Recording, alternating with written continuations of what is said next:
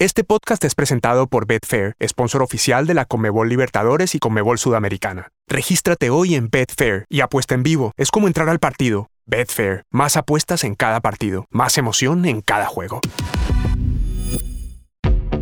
Uruguayos, la patria o la tumba. El fútbol como cultura de vida. Una sede con olor a pasto y con aliento a gol. Este es el podcast de la Conmebol Libertadores. Hoy, el fútbol y Montevideo.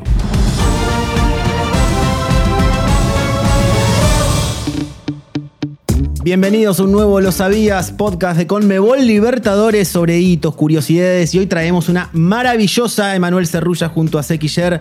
¿Cómo estás, Seki? Muy bien, muy, muy, muy entusiasmado por este Lo Sabías, porque realmente si hay una cultura particular de juego, de fútbol, de manera de sentir este deporte, es la uruguaya un hecho inédito, justamente. Va a haber tres finales únicas en la misma ciudad, en el mismo país. 20 de noviembre, la final de la Conmebol Sudamericana entre Red Bull Bragantino y Atlético Paranaense. El 21 de noviembre, la final de la Conmebol Libertadores Femenina.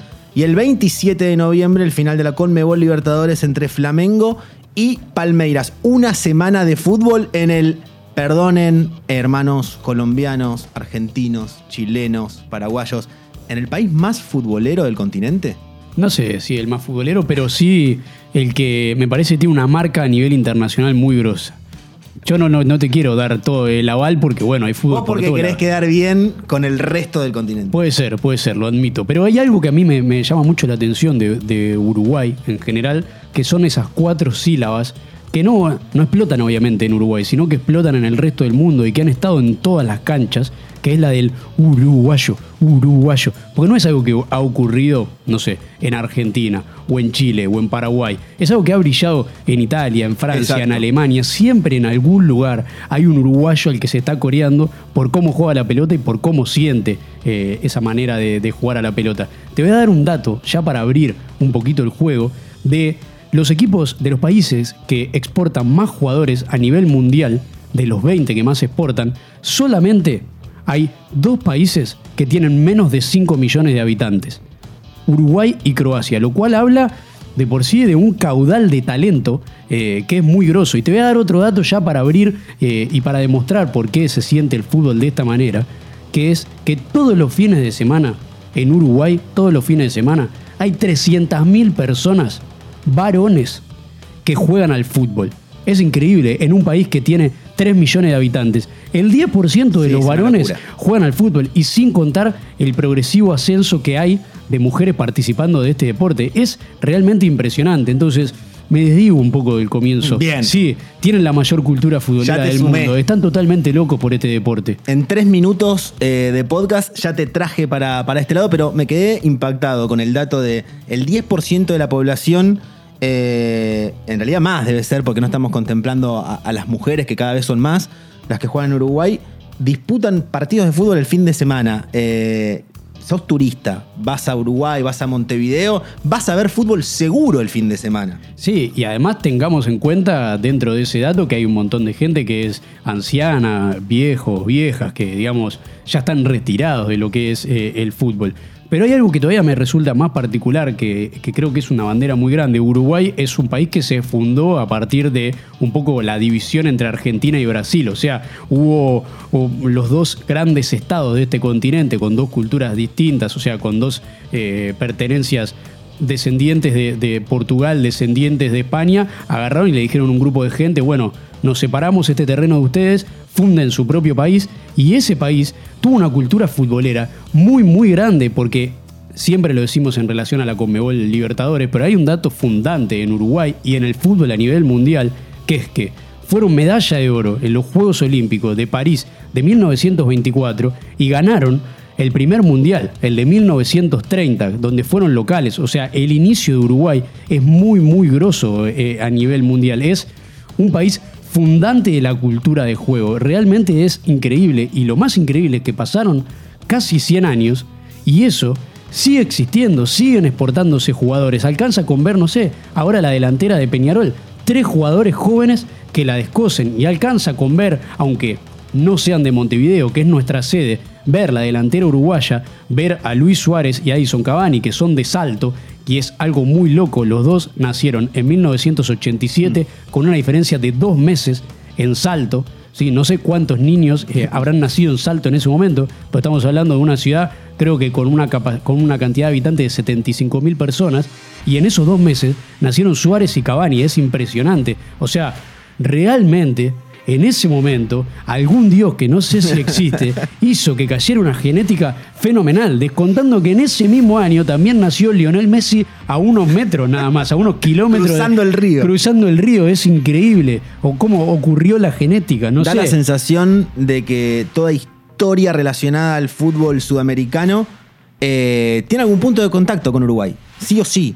Eh, ya sea al principio, la mitad o en esta caso, en este caso la edición actual de la Conmebol Libertadores, va a tener su desenlace allí en Montevideo. Seki, de los 16 equipos que participan de la primera división del fútbol uruguayo, 12 eh, tienen su estadio en Montevideo. 12 estadios de primera división están en Montevideo, es una locura. Es increíble, de hecho es una o sea, está por debajo solamente de Buenos Aires, de San Pablo y de Londres, creo que en cantidad de canchas dentro de, un, de una ciudad. Es realmente impresionante.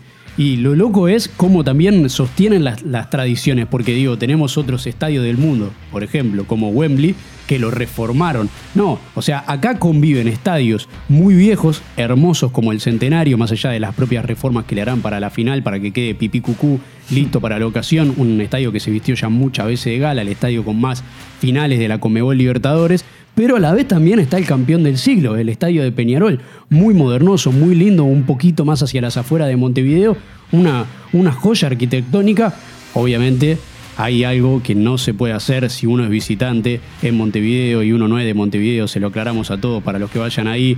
Si está Peñarol, también está Nacional, también está el Parque Central. Hay que tener siempre cuidado porque ahí los uruguayos primero tienen el color celeste y después se dividen entre carboneros y bolsos. Obviamente hay muchos más equipos, pero no hay que dar por más grande ninguno de los dos. Es que es, para mí es una parada obligada eh, las dos sedes de los clubes. No puedes ir a uno solo eh, sin ir al otro. Eh, justamente Peñarol y Nacional, entre los dos tienen 8 con Mebol Libertadores, 5 para Peñarol, 3 para Nacional. La cultura del uruguayo y el fútbol eh, está muy arraigada cuando el domingo o el sábado juega el equipo del cual son hinchas.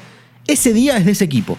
No, ese día es de ese equipo y hay algo que a mí también me encanta de todas las veces que por suerte trabajando para este gran torneo pude pisar Montevideo, que es el ritmo que tienen las hinchadas. Porque en Uruguay brilla el candombe, brillan los tambores, sabemos muy bien que el carnaval es parte de la cultura popular y eso no se queda fuera del fútbol. Les pido por favor que presten atención a cómo suenan las hinchadas, cómo suenan los tambores, el ritmo que tienen. Yo realmente nunca escuché chiflar tan bien como en Uruguay. Lo bien que se chifla a un rival, a los propios, en el medio de las canciones, es algo increíble y creo que parte del símbolo eh, de eso, y lo dejo como una recomendación, es la película 3 millones que hace Jaime mm. Ross, uno de los músicos más tradicionales y más famosos en este momento Uruguay, que hizo un documental sobre el Mundial del 2010. Digo, ahí se junta realmente todo, está, está todo junto, y si queremos pensar también para seguir en la línea del peso del arte y el fútbol uruguayo, los dos dos de los escritores más famosos de Uruguay, que son Eduardo Galeano y Mario Benedetti,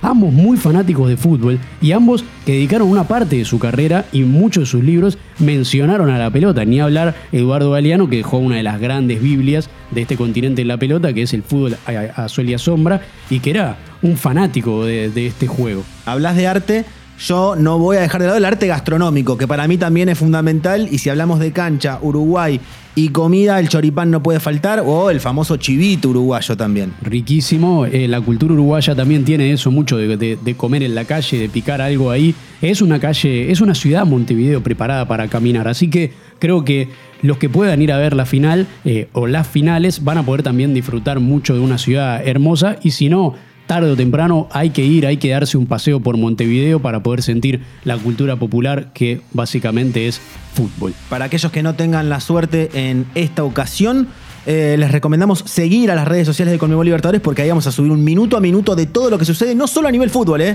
sino a nivel Uruguay, a nivel cultura, a nivel Montevideo, en las redes justamente de Conmebol Libertadores, que cuáles son, Sequi.